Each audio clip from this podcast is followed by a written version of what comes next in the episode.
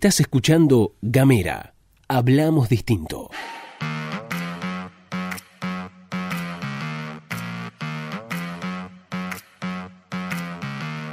Hola, ¿qué tal? ¿Qué dicen? ¿Cómo les va? Bienvenidos, bienvenidas, bienvenidas. Están escuchando La Pastilla de Gamera, este microinformativo que distribuimos de lunes a viernes. Mi nombre es Luz Escarpati y como es habitual me acompaña Gastón Lodos. Hola Luz, hola a todos, todas, todos quienes están escuchando. Bienvenidos, bienvenidas, bienvenidos a La Pastilla de Gamera. Y les cuento como hacíamos el día de ayer, les recuerdo, porque vamos a quemarles la cabeza con esto, este lunes arrancamos Gamera Nacional en Radio Nacional Ushuaia de 18.30 a 20 horas de lunes a viernes. Una pequeña aclaración que queremos hacer, la pastilla sigue, ¿eh? sigue la pastilla de Gamera todos los días este, entre las 7 y media y las 8 de la mañana. Vas a recibir la pastilla de Gamera, así que abrís el día con Gamera y cerrás el día con Gamera. En el medio también todos los días haremos una nueva entrega de cada serie de los podcasts que hay habitualmente. Y renovamos el pedido, la propuesta de creatividad, de jugar un poquito para armar las artísticas de Gamera. Queremos romper con esta lógica de comunicación en la que no hay intercambio, no hay, no hay ida y vuelta entre quienes le hablan y quienes escuchan. Acá vos participás de Gamera y sos parte. Mandanos un audio de algunos segundos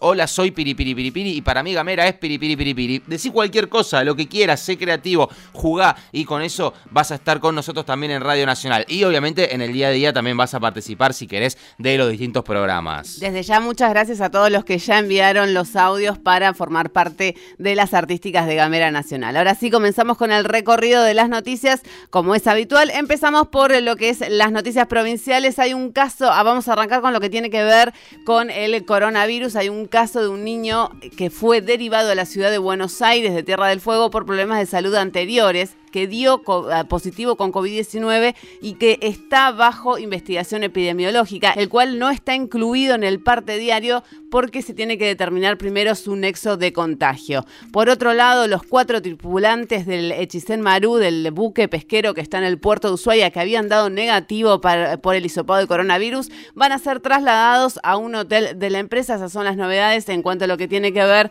con esta pandemia que nos agita todos los días. Por otro lado, seguimos hablando, continuamos hablando de lo que tiene que ver con Textil Río Grande porque la empresa anunció que va a cerrar sus puertas. Son 100 las familias que pierden su fuente de laburo y se llevó adelante una audiencia entre representantes de los trabajadores y autoridades de la empresa en el Ministerio de Trabajo de la provincia. El ministro de Trabajo y Empleo, Marcelo Romero, eh, recordó que Textil Río Grande tiene hace tres años y medio un concurso de acreedores con muchas dificultades económicas financieras.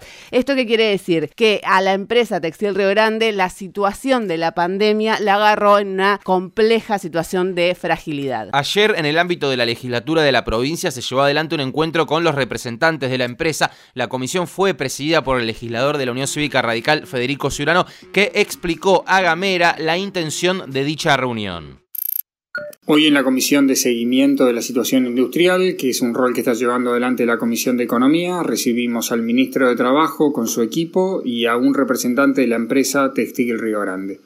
Hay una situación que es de extrema gravedad, muy delicado y con un alto impacto social, porque hay hoy 100 familias que están en un nivel de vulnerabilidad realmente este, muy preocupante y la legislatura está tratando de ver, de encontrar los canales adecuados para que los trabajadores puedan cobrar la indemnización que corresponde y tratar de, como le planteamos al ministro hoy, tratar de generar la reinserción laboral de estos trabajadores que se podrían llegar a quedar sin trabajo. En la comisión estuvo presente Janina Rossini, que es apoderada de Textil Río Grande, y explicó la situación de la empresa. Entre varias cosas que enumeró, dijo, hace cuatro meses que están sin producción y por supuesto sin facturación. El 80% de los cheques fueron rechazados por falta de fondos, no pueden acceder a materia prima porque no pueden pagarla, y por ejemplo, hay un cargamento que está en el puerto de Ushuaia que va a tener que ser devuelto porque no se puede pagar. En ese sentido, Walter Hernández, delegado de Textil Río Grande, explicó en declaraciones a FM Master cuáles son las demandas de los trabajadores.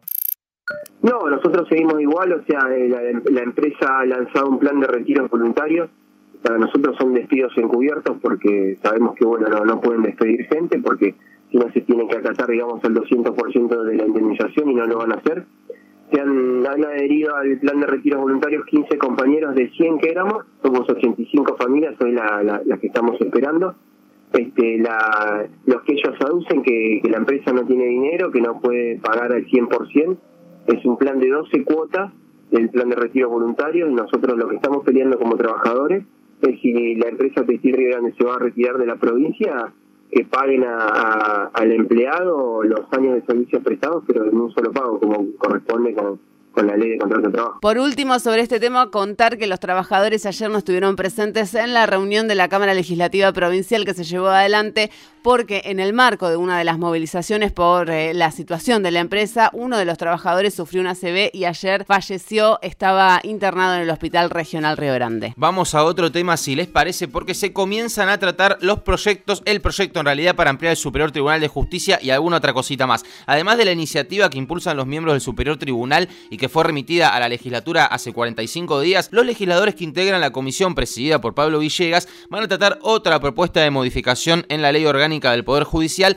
que, fue ingresada en agosto del año pasado, en la que se busca crear tres nuevos cargos de defensor y dos cargos de secretario letrado del Ministerio Público de la Defensa, por lo que se convocó al defensor ante el tribunal, ante el Superior Tribunal de Justicia, Gustavo Aris, Aris Navarreta. Ahí está, Aris Navarreta. Bien, se empieza a discutir el Poder Judicial, ampliaciones y demás. Obviamente la lupa está puesta en la ampliación del Superior Tribunal de Justicia. ¿Y qué pasa ahí? Ya se saben cuáles son los nombres, ya está, todo hablado, digamos. Así que es cuestión de que la legislatura lo trate. ¿Te parece, Luz? Vamos a el ámbito nacional porque hay varias cosas, pero esta vez nos interesa abordar un tema que tenemos en agenda y que se puso en agenda porque, eh, bueno, vamos a hablar de cannabis. Ahora les vamos a contar por qué. Este martes se conoció el borrador de la nueva reglamentación de la ley 27.350 de uso medicinal de la planta de cannabis y sus derivados que fue sancionada el 29 de marzo de 2017. En septiembre de ese mismo año se reglamentó la ley, pero el derecho al autocultivo quedó excluido. La nueva reglamentación que presentaron este martes el ministro Ginés González García y Carla Bisotti ante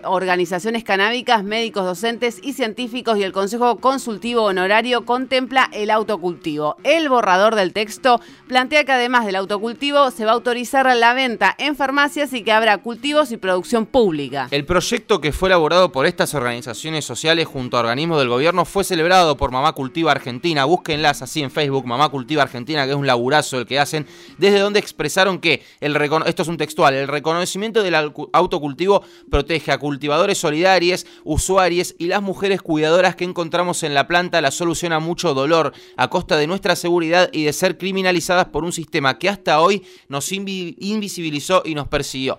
Además, agregaron, esperamos que esta re-reglamentación, re-reglamentación, siente las bases para empezar a trabajar en una nueva ley que regule el uso del cannabis en todas sus variantes. Y esto es una discusión que, como ustedes imaginan, nos interesa dar. Hay una nota que está publicada en el diario Perfil en el día de hoy, que está escrita por Pablo Facio, que es presidente de la Cámara Argentina del Cannabis, que habla un poco sobre este tema y la pospandemia. Si se inaugura con éxito un mercado legal regulado en el país, es probable que los efectos económicos se extiendan no solo al cultivo y a la producción, sino también a otros rubros, dando lugar a la necesaria formación de nuevos negocios y actividades en sectores auxiliares como servicios legales, estratégicos y de mercadotecnia que acompañen el crecimiento de compañías que desarrollen y comercialicen productos canábicos. Es decir, abre una puerta a un nuevo sector productivo. Según Facio, la Argentina tiene una posición de privilegio en este aspecto, ya que es un país agroindustrial que tiene todas las condiciones para convertirse en un actor global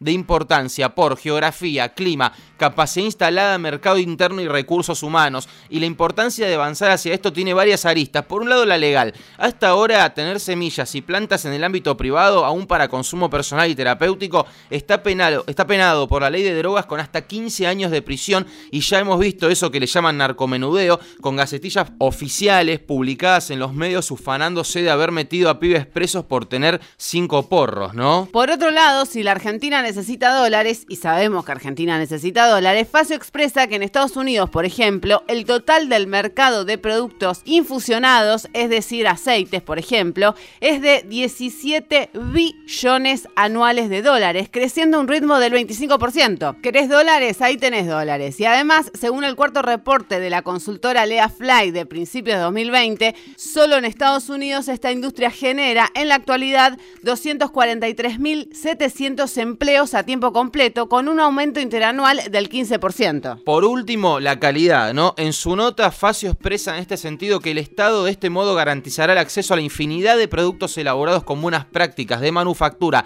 y trazabilidad de manera segura y legal, dejando atrás un escenario donde los mismos están al alcance de la población sin ningún tipo de control de calidad como ocurre actualmente. Como último dato, un estudio de la división Insights de la consultora Cantar revela que los argentinos ven a la marihuana como un elemento natural efectivo para calmar el dolor físico y emocional. De la encuesta se desprende que 6 de cada 10 argentinos están a favor de la legalización de la marihuana. Con esa actitud la encuesta plantea un 63%, mientras que un 16% tan solo está en contra y un 21% está indeciso sobre el tema. Bueno, la nueva reglamentación del cannabis medicinal presentada por el Ministerio de Salud es un paso positivo en lo que puede ser un camino hacia una discusión más amplia que aguardamos con muchas ansias. Esto han sido entonces las noticias. Hablemos de cannabis en la Argentina. La verdad es que es una discusión que debería darse en algún momento. Bueno, por ahí eh, es otra de las discusiones que, de las que, para las que nunca hay tiempo, ¿viste? Nunca es el contexto. Bueno, siempre. Nunca, nunca, es el contexto. Así que está bueno dar algunas discusiones.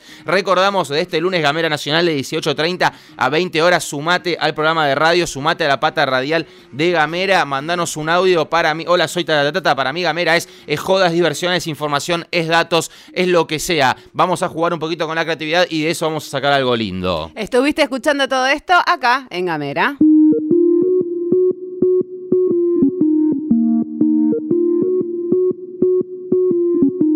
Seguí nuestros contenidos en gamera.com.ar.